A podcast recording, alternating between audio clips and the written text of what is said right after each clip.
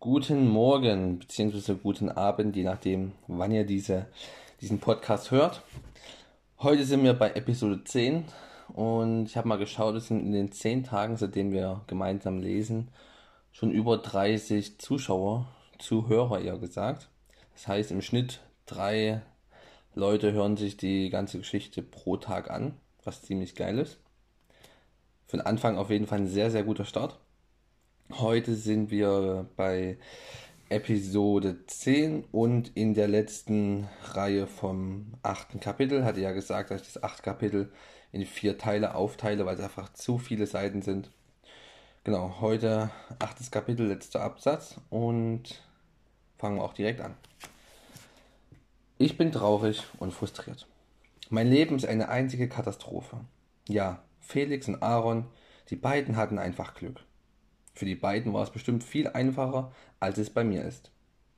Ich kann mich kaum auf meine Arbeit konzentrieren und versuche dennoch, sie so gut es geht zu erledigen. Mir kommen immer wieder Tränen in die Augen. Wut und Frust überwiegen. Am liebsten würde ich heulen und mich verkriechen. Ich versuche weiter zu arbeiten, obwohl ich gerade so gar keinen Sinn daran sehe. Gott sei Dank geht auch dieser Arbeitstag vorüber, wenn auch viel zu langsam. Diesmal fällt mir beim Heimweg noch viel mehr auf. Die Menschen wirken gehetzt und besorgt, als ob sie Angst haben oder unter einem enormen Leistungsdruck stehen. So gut wie keine glücklichen Gesichter. Was Aaron und Felix mir erzählt haben über Volk und darüber glücklich zu sein. Die kennen doch gar nicht die Realität. Die leben doch einfach in einer Traumwelt. Plötzlich steht ein Fahrkartenkontrolleur vor mir und ich werde aufgefordert, meine Fahrkarte vorzuzeigen. Ich zücke meine Monatskarte, aber die ist, wie soll es auch anders, anders sein, abgelaufen. Ich denke, was für ein blöder Tag und sage zu mir, das ist die Realität. Das ist meine Wirklichkeit. Warum muss ich ausgerechnet heute kontrolliert werden? Dabei wollte ich doch gleich morgen früh eine neue Karte lösen. Ich hatte es doch heute nur vergessen, weil ich so fertig wegen der Versetzung war. Jetzt muss ich zusätzlich auch noch eine Strafe zahlen, obwohl mein Geld sowieso schon sehr knapp ist. Und wieso? Und wie soll ich mich mit plötzlich 20% Gehalt weniger überhaupt alles bezahlen können? Als ich zu Hause ankomme, nehme ich mein Notizbuch und werfe es wütend in die Ecke. Immer noch bin ich sauer und frustriert. In dem Moment klingelt mein Telefon und ich gehe ran und höre die Stimme eines alten Freundes. Seit Schulzeiten telefonieren wir regelmäßig, wenn auch nicht allzu oft. Er sagt, er müsse unbedingt mit mir reden und erzählt mir gebrochener Stimme, dass er von heute auf morgen seinen Job verloren hat. Und er weiß nicht, wie er mit seinen hohen Fixkosten vom Arbeitslosengeld leben soll. Es sieht so schlimm aus, dass er in Kürze wohl seine Miete nicht mehr bezahlen kann. Willkommen in der Realität. So einfach, wie Felix und Aaron sich das vorstellen, geht es also doch nicht. Ich erzähle meinem Freund, was mir heute alles passiert ist. Er beruhigt mich, denn schließlich habe ich ja noch einen Job.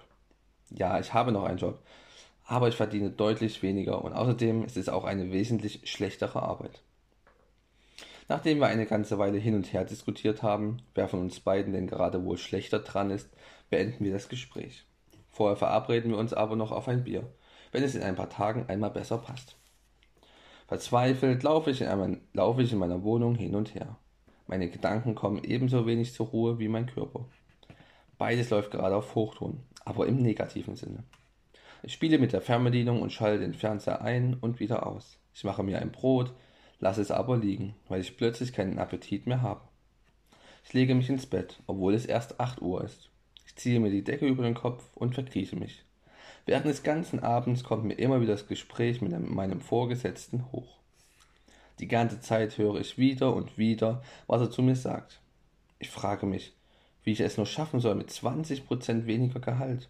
Wie soll ich nur meine ganzen Kosten decken? Was soll ich nur tun? Dann denke ich an meinen Freund, der mich gerade angerufen hat, der seinen Job verloren hat. Ich glaube, dass ich in seiner Situation so leicht keinen anderen Job finden würde. Und wenn ich auch arbeitslos werde? Wenn ich mir meine Wohnung nicht mehr leisten kann? Ich sehe keinen Ausweg mehr und versuche zu schlafen. Aber wenn das nur so einfach wäre, die ganze Zeit wälze ich mich im Bett hin, hin und her, rechts, links, rechts, links. So wie sich auch meine Gedanken nur noch im Kreis drehen. Stundenlang. Irgendwann muss ich wohl doch eingeschlafen sein. Schon um 4 Uhr früh wache ich schweißgebadet wieder auf und finde endgültig keinen Schlaf mehr. Ich fühle mich wie gerädert. Ich weiß einfach nicht mehr weiter. Morgen stehe ich wie üblich auf, habe aber das Gefühl, dass ich gar nicht geschlafen habe. Mein Kopf dröhnt und ich bin müde. Körper und Geist sind erschöpft. Meine Gedanken drehen sich nur noch um meinen Arbeitsplatz und um meine Zukunft. Ich weiß einfach nicht, was ich tun soll. Eine neue Arbeit suchen, obwohl der Arbeitsmarkt gerade sehr angespannt ist? Soll ich das Angebot annehmen, in die andere Abteilung wechseln und 20% weniger Gehalt erhalten? Ich habe Zukunftsangst. Am besten wäre es doch, ich beiße erstmal in den sauren Apfel und wechsle in die andere Abteilung. Besser als gar nichts. Mit diesem Gedanken ziehe ich mich an und mache mich auf den Weg. Als erstes kaufe ich mir eine neue Monatskarte und fahre dann zur Arbeit. Während der Fahrt denke ich kurz darüber nach, Aaron anzurufen und ihn um Rat zu fragen. Aber Aaron hat selber große gesundheitliche Probleme und ich will ihn nicht auch noch mit meinen Problemen belästigen. Also beschließe ich, bis Samstag zu warten. In der Firma angekommen, versuche ich auch heute wieder meine Arbeit pflichtgemäß zu erledigen. Doch auch heute fällt es mir schwer. Während der Mittagspause treffe ich zufällig Michael. Er erzählt mir, dass Mackie momentan arbeitslos ist, trotz unzähliger Bewerbungen keinen Arbeitsplatz findet und er von anderen Kollegen gehört hat, dass weitere Mitarbeiter gekündigt wurden und noch gekündigt werden sollen. Auch er macht sich große Sorgen um seinen Arbeitsplatz. Als ich ihm erzähle, was passiert ist, nimmt er das locker. Ich kann doch froh sein, nicht gekündigt zu werden. Der hat doch keine Ahnung. Wie soll ich mit 20% weniger überhaupt auskommen? Mein jetziges Gehalt ist, ja, ist doch schon sehr knapp. Ich rede nicht viel, weil ich denke, er versteht mich ja sowieso nicht. Es schleicht sich der Gedanke bei mir ein, dass Michael irgendwie auch recht hat. Ja, seinen Job zu verlieren ist schlimmer als 20% weniger Gehalt. Als die Mittagspause zu Ende ist, gehe ich wieder zurück an meinen Arbeitsplatz. Auch dieser Tag geht vorbei und ich fahre nach Hause. So oder so habe ich immer noch keine Entscheidung getroffen. Ich nehme mir ein Blatt Papier und schreibe erst einmal alle Kosten auf, die ich bezahlen muss. Ich möchte prüfen, ob ich überhaupt mit weniger Gehalt zurechtkomme. Als ich alle Zahlen zusammen habe, stelle ich, mir stelle ich mit Erschrecken fest, dass es von vorne und hinten nicht reicht. Ich muss also meine Kosten in jedem Fall senken. Aber wo setze ich den Rotstift an? Bei den Kosten für Lebensmittel, Kleider und Freizeit? So könnte es gehen. Ich beschließe am nächsten Tag mit meinem Vorgesetzten zu reden und ihm meine Entscheidung mitzuteilen. Ich bin bereit für eine Degradierung. Erleichterung macht sich breit. Ich habe mich entschieden und mache jetzt einfach das Beste daraus. So kann ich in dieser Nacht zumindest ruhig schlafen. Am nächsten Tag fahre ich mit dem Entschluss zur Arbeit, gleich mit meinem Chef zu reden. Ich werde ihn von meiner Entscheidung in Kenntnis setzen, dass ich den Wechsel der Abteilung akzeptiere und weiterhin für die Firma arbeiten möchte. Gesagt, getan. Gut für mich, dass mein Chef keinen anderen Termin, sondern gleich Zeit für mich hat. Er bittet mich in sein Büro und ich komme direkt zur Sache. Ich habe beschlossen, die Abteilung zu wechseln und ihr Angebot anzunehmen. Leon, das ist eine gute Entscheidung, auch wenn es erst einmal einen Schritt zurück ist. Es wird sich sicher bald eine neue Chance für Sie ergeben. Ich spreche gleich mit dem anderen Abteilungsleiter und dann können wir ab dem nächsten Monat mit dem Wechsel starten.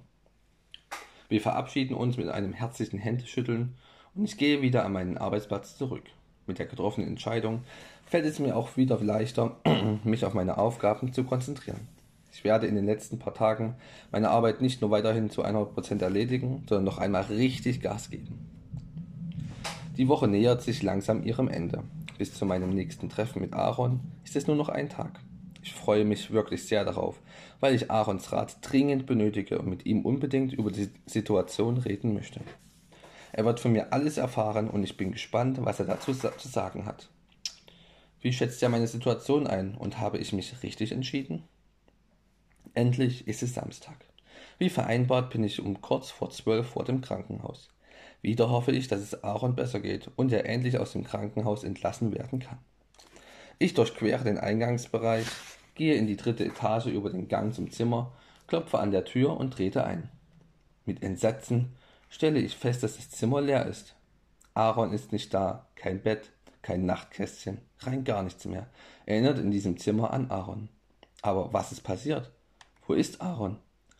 Ich bekomme Angst, bin besorgt und gehe rückwärts aus dem Zimmer, um im Schwesternzimmer nach ihm zu fragen. Die Oberschwester ist gerade dabei, eine Akte durchzusehen. Nachdem ich eine Sekunde im Durchgang stehen geblieben bin, erkundige ich mich nach Aaron. Entschuldigen Sie, können Sie mir bitte sagen, wo Herr Arkadius ist? Er ist nicht in seinem Zimmer. Ist etwas passiert?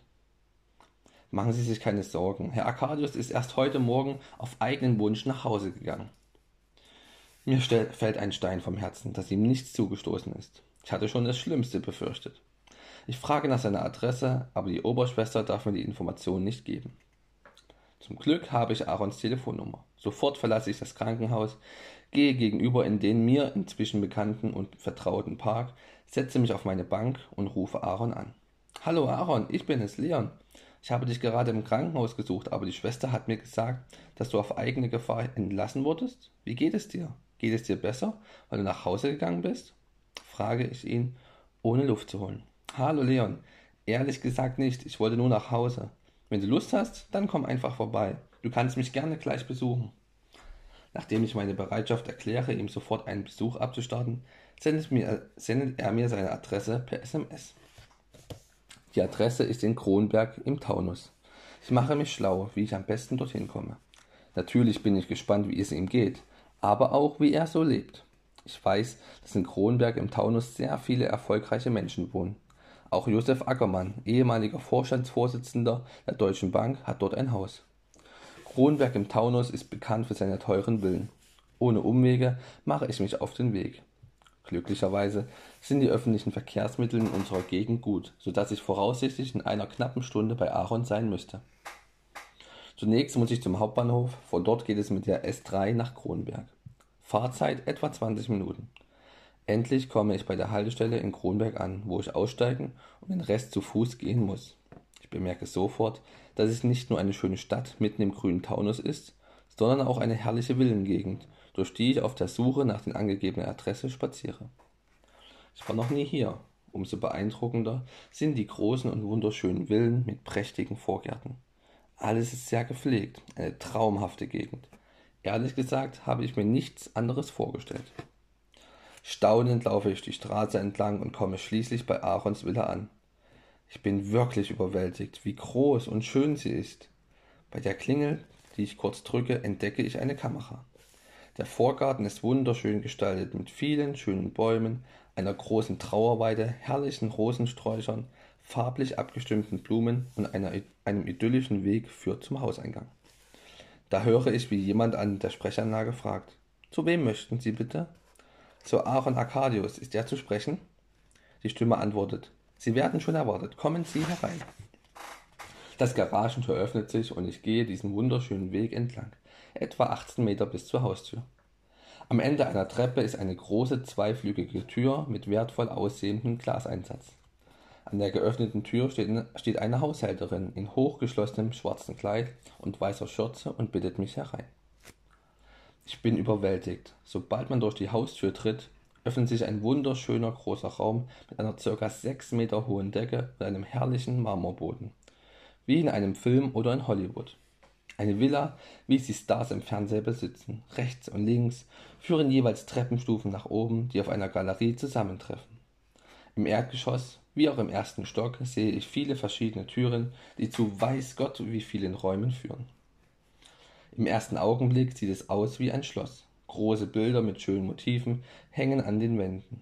Die Haushälterin fordert mich freundlich auf, ihr zu folgen. Wir gehen durch die rechte Tür und betreten einen anderen wunderschönen großen Raum mit sehr hohen Decken und vielen Gemälden an der Wand. Es ist eine Bibliothek mit mehreren Sitzgelegenheiten im Raum. Ich schätze ca. 50 Quadratmeter groß.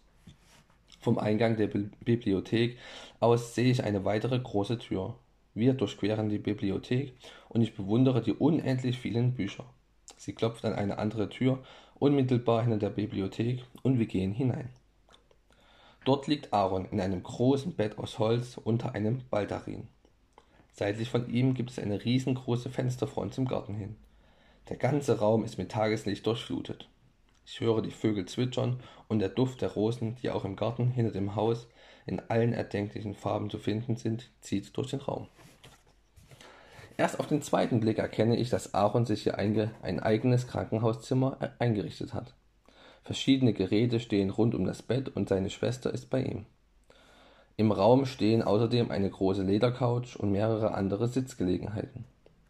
Aaron liegt im Bett und sieht sehr erschöpft aus. Hallo Aaron, wie geht es dir? Er dreht den Kopf langsam zu mir und antwortet Hallo Leon, schön, dass du da bist. Entschuldige bitte, dass ich dir nicht mehr Bescheid sagen konnte, aber die Entscheidung, heute nach Hause zu gehen, fiel ziemlich plötzlich. Nimm dir doch erstmal einen, diesen, einmal einen Stuhl hier und setz dich zu mir. Aaron, sag mir doch, wie geht es dir? Ja, was soll ich sagen? Immer noch nicht besser. Es ist wohl schlimmer, als wir alle dachten. Ich musste viele Untersuchungen über mich ergehen lassen, bis die Ärzte feststellten, dass meine inneren Verletzungen schlimmer sind, als sie zunächst angenommen haben. Momentan können wir nichts tun, außer abwarten. Ich gebe aber nicht auf und hoffe, dass es bald wieder besser wird. Aaron hustet stark in ein weißes Stofftuch. Als er es wegnimmt, sehe ich, dass es immer noch voller Blut ist. Anscheinend ist seine Verfassung schlechter geworden. Warum hast du das Krankenhaus verlassen, obwohl es dir noch nicht besser geht? Ich habe alle notwendigen Maßnahmen ergriffen, weil ich hier genauso gut betreut werde wie im Krankenhaus. Mein Arzt kommt regelmäßig und untersucht mich und außerdem ist er in Rufbereitschaft. Wir kennen uns schon unser ganzes Leben und sind zusammen aufgewachsen. Ich habe außerdem eine sehr gute Krankenschwester eingestellt, die sich die ganze Zeit um mich kümmert. Du kannst mir glauben, dass ich hier bestens sehr gut aufgehoben bin. Ich wollte einfach in meiner heimischen Umgebung sein, um mir Gedanken zu machen und mich auszuruhen. Ich verstehe dich, du hast es hier auch wirklich wunderschön. Bestimmt erholst du dich hier schneller. Aaron blickt mich fragend an. Leon, du siehst irgendwie anders aus als letzten Samstag. Wie geht es dir? Erzähl mir, wie war deine Woche? Ehrlich gesagt, geht es mir persönlich nicht so gut. Es ist viel passiert letzte Woche. Ich hatte einen Termin bei meinem Vorgesetzten und er teilte mir mit, dass die Firma weiterhin Kosten einsparen und ich in eine andere Abteilung versetzt werde, mit weniger Gehalt. Andernfalls müsste ich die Firma verlassen. Obwohl ich von unserem letzten Gespräch sehr motiviert war, hat mich diese Situation total aus der Bahn, geworfen und ich war verzweifelt. Alles, was du und Felix mir erzählt habt, zweifle ich an. Wenn ich ehrlich sein darf, Aaron, es ist alles nicht so einfach wie in euren Erzählungen. Das ist mich nur positiv umprogrammieren und schon läuft alles super. Es gibt immer wieder Umstände und Dinge, die einen aus der Bahn werfen. Okay. Das war das achte Kapitel. Morgen geht es mit dem neunten Kapitel weiter. Jetzt geht es darum, okay, wie kann Leon seine Krise, nennen wir es mal, überwinden, ja. Also die Passagen, die Textpassagen, die hier in dem Buch geschrieben werden, sind immer wieder treffend. Mm, sehr, sehr realitätsnah auf jeden Fall. Und ich glaube, es geht unglaublich vielen Leuten so. Unglaublich viele Leute sind unglücklich. Unglaublich viele Leute sind einfach nur abhängig von anderen Leuten und übernehmen nicht die Verantwortung für ihr eigenes Leben. Ja, wie in dem Beispiel. Naja, dann bleibe ich halt in der Firma, aber es ist halt in Anführungsstrichen ein sicherer Arbeitsjob. Auch wenn ich weniger Gehalt bekomme. Fraglich, fraglich ob das ein gutes System ist, aber das muss jeder für sich selbst entscheiden. Jeder hat da seine eigene Meinung dazu. Möchte ich auch gar nicht ausführen, darum soll ja keine Diskussion werden, sondern einfach nur ein Vorlesen. Aber mal zum, zum Anregen soll es auch dienen, dass man sich mal Gedanken drüber macht. Äh, ja, was gibt es für Situationen da draußen? Wie ist meine eigene Situation? Genau, und dann geht es auch morgen wieder weiter. Wer, wie gesagt, den Anschluss nicht, äh, nicht bekommen hat oder auch neu dabei ist, gerne nochmal die ersten Folgen sich mit anhören, damit ihr wisst, worum es in dem Buch überhaupt grundsätzlich geht. Und dann seid ihr auch wieder auf dem aktuellen Stand. Ne? Also macht euch einen schönen Tag und bis morgen.